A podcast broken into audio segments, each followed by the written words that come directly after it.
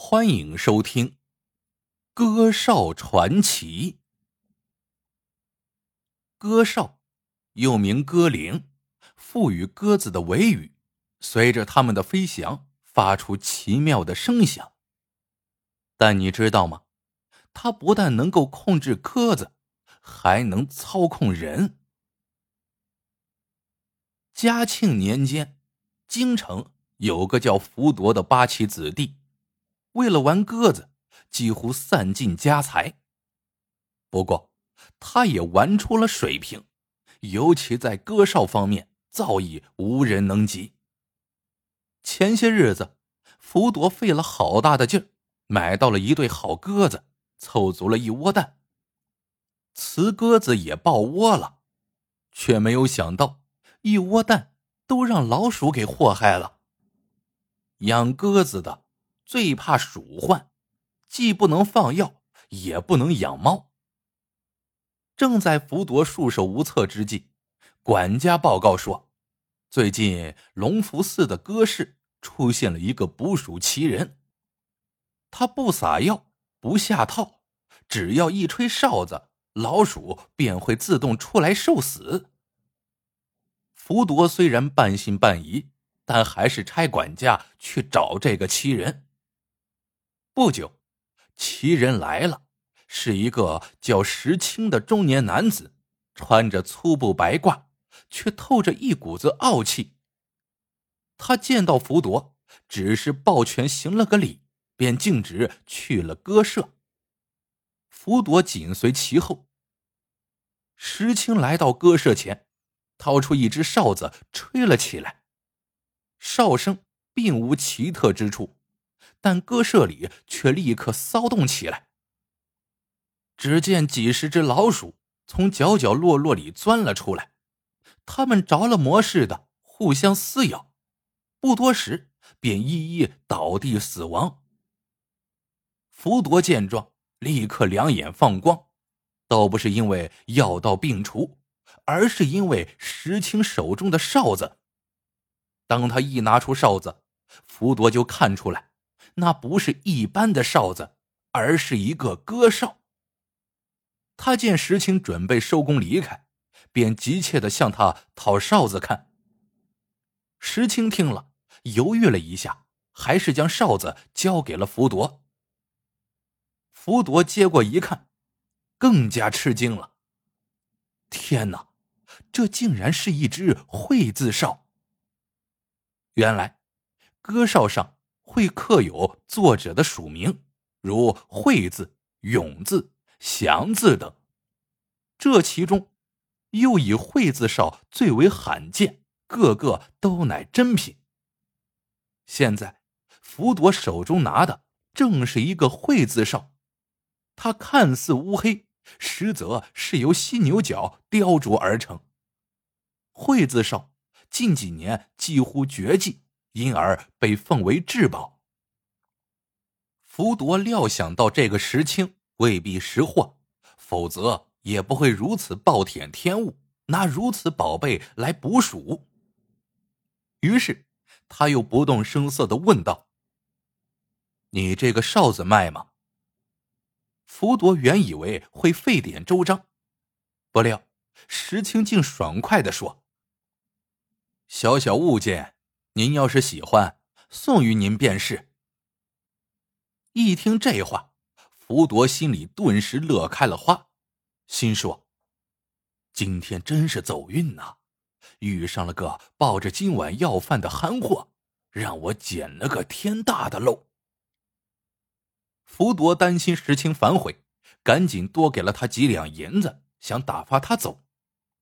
没想到石青看穿了他的心思。说道：“您放心，我既然送出了此哨，便不会反悔。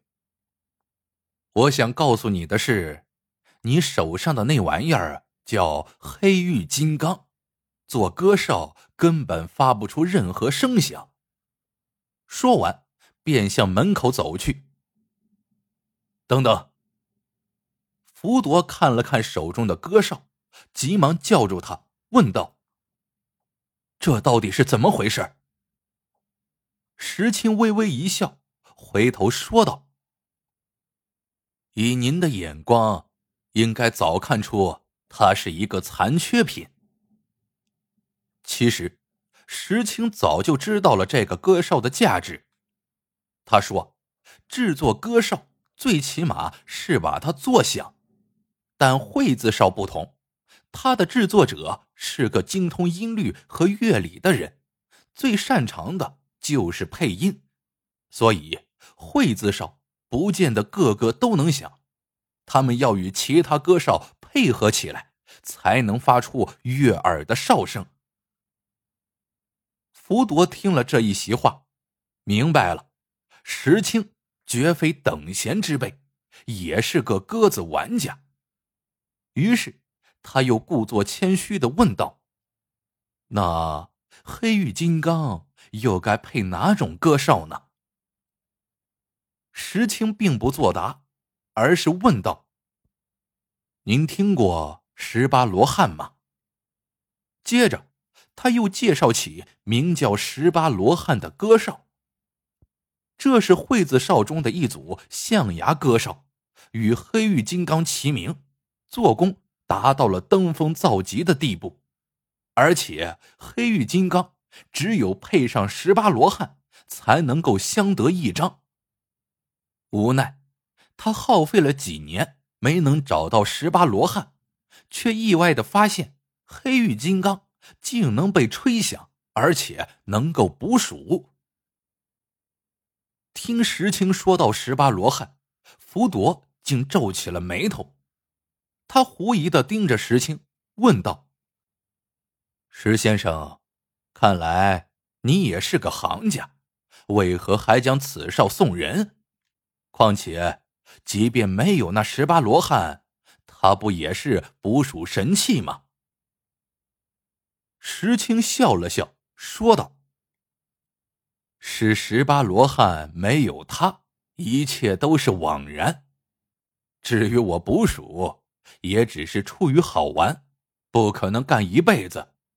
如此，何不做个顺水人情，与您交个朋友呢？”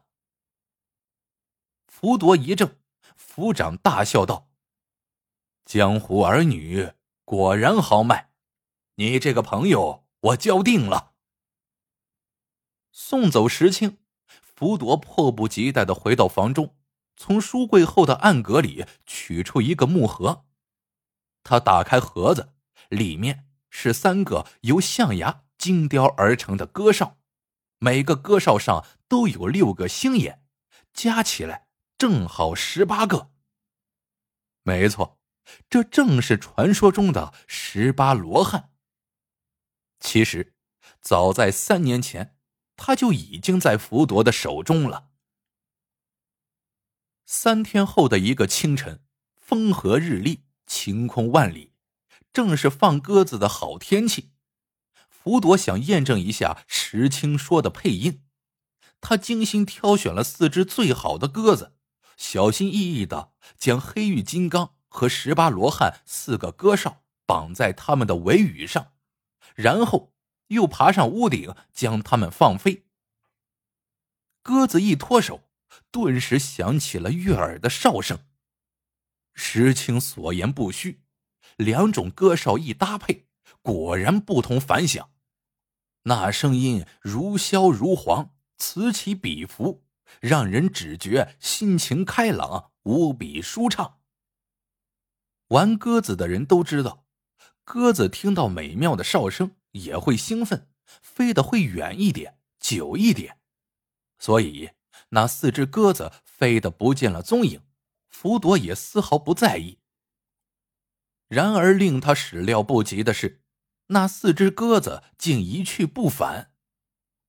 天都快黑了，福铎还失魂落魄的站在房顶上不肯下来。管家上来劝说道。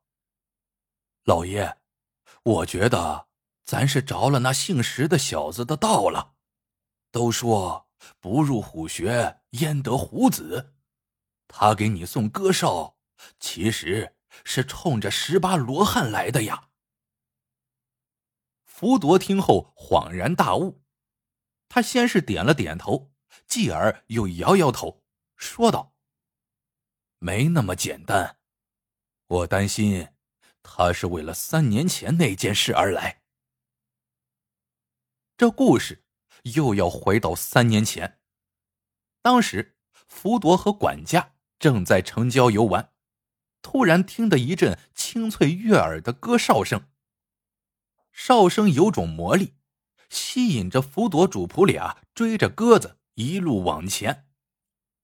二人追着鸽子来到了一户人家，这户人家依山傍水，篱笆小院修得甚是别致。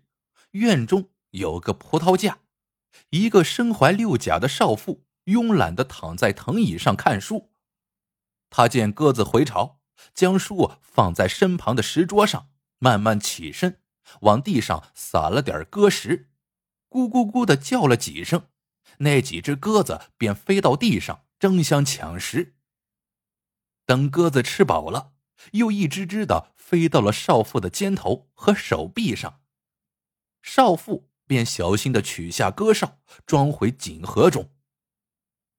福铎将这一切看在眼中，等了片刻，他见院中并无他人，便以讨水喝为借口进了小院。少妇毫不设防，将盒中的鸽哨拿给福铎观赏。这盒子里装的便是十八罗汉。福铎一看，爱不释手。当即就问少妇是否愿意出手，然而无论福铎开什么价，少妇都婉拒了。福铎只好忍痛割爱，取下拇指上的翡翠扳指交换。没想到少妇还是不为所动。最后，福铎见软的不行，便想硬抢。争夺之中，管家推了那少妇一把，他一个踉跄撞到石桌。额头顿时血流如注。福铎手中的十八罗汉就是这样得到的。这件事情他自然不想让别人知道，所以三年来他一直将十八罗汉藏于家中。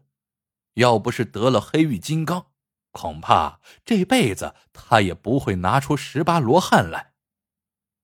如今十八罗汉和黑玉金刚都不见了。福铎相信，这一定不是巧合，而且不怕一万就怕万一，所以他决定还是要先下手为强。第二天，福铎便带人到歌市去找石青，然而石青却像在人间蒸发了一样，再也没有在京城出现过。这事又过了一个月。福铎已渐渐的从丢失鸽子和鸽哨的伤痛中缓过劲儿来。这日，他正在府中歇息，隐隐听到远处传来鸽哨声，似有若无，断断续续。他又竖起耳朵，仔细听了一会儿，竟一跃而起，夺门而出。福铎确信，自己听到的。正是十八罗汉和黑玉金刚的哨声。果不其然，他爬到高高的屋脊上，只见几只鸽子在他头顶盘旋飞翔，正是一个月前丢失的那几只。看到丢失的鸽子飞了回来，福铎激动的热泪盈眶，立即拿起鸽帆摇了起来。这些鸽子平时都训练有素。见到摇帆，全飞下来，落在福铎的身上。福铎见鸽子和身上的鸽哨个个完好无损，欣喜的冲着他们说道：“心肝宝贝们，你们可算回来了。”这时，他远远的看见，除了他丢失的那四只，屋脊上竟还有一只鸽子，他身上也佩戴着一个鸽哨，绿油油的。不知是哪种哨子。福多小心的走过去，蹲下，向那只鸽子慢慢的伸出了手。但就在此时，他的手僵在了半空中。原来，鸽子身上佩戴的并不是什么鸽哨，而是一枚翡翠扳指。这枚扳指，福铎再熟悉不过了，正是三年前他想要收买少妇的那一枚。当日，他与管家仓皇逃走，竟将这枚扳指落在了小院的石桌上。福铎还没搞明白，扳指何以出现在这只鸽子身上，远处又传来嘶嘶嘶的响声。屋顶上的鸽子听到响声，一下全飞了起来，齐刷刷的攻击着福铎。倘若是在平地上，几只鸽子也许对人构不成威胁，但是现在是在屋脊上，福铎站都站不稳，哪能招架得住？只听他发出一声惨叫，便从屋顶上滚落了下来。他一落地。嘶嘶嘶的声音戛然而止。第二天，京城里便传开了，鸽子大玩家福铎摔死了，死在心爱的鸽子面前。当日，一个中年男子出现在城郊的一座五碑孤坟前，他在坟头点上香烛，一边烧着纸钱，一边喃喃自语。阿慧，我真后悔当年把你一个人留在家中，让你和腹中的孩子惨遭横祸。说来也是冥冥之中的安排，我用你做的歌哨给你和孩子报了仇，你们终于可以安息了。说罢，他掏出一截小竹筒，轻轻一吹。便响起了“嘶嘶嘶”的声音，一群白鸽从不远处的小院呼啦一下飞了起来，在坟头久久盘旋，不肯离去。好了，这个故事到这里就结束了。喜欢的朋友们记得点赞、评论、收藏，感谢您的收听。我们下个故事见。